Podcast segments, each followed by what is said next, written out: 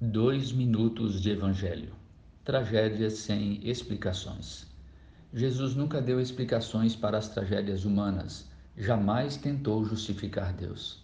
Também não permitiu que relacionassem certas tragédias a castigos de Deus por causa dos pecados.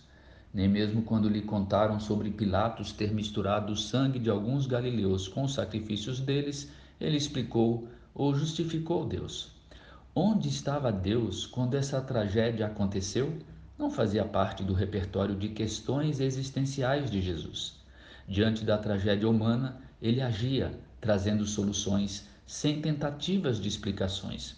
Para o paralítico que tentava a sorte no tanque de Betesda fazia 38 anos, nenhuma explicação do porquê Deus permitira tal sofrimento por tanto tempo, apenas a libertação. Levanta e anda assim com os cegos, os leprosos e todos os outros, compaixão e solução. E diante da morte do amigo Lázaro, o choro silencioso de Jesus e o sai para fora. Nenhuma explicação será suficiente para nossas tragédias. Por isso, o chamado de Jesus é para o arrependimento. Diante da tragédia dos galileus mortos por Pilatos, ele afirma: Se todos vocês não se arrependerem, certamente perecereis.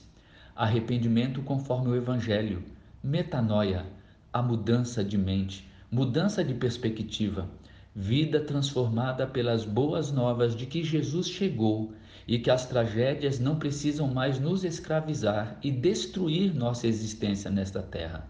Podemos seguir firmes, olhando para o Autor e Consumador da fé, Jesus.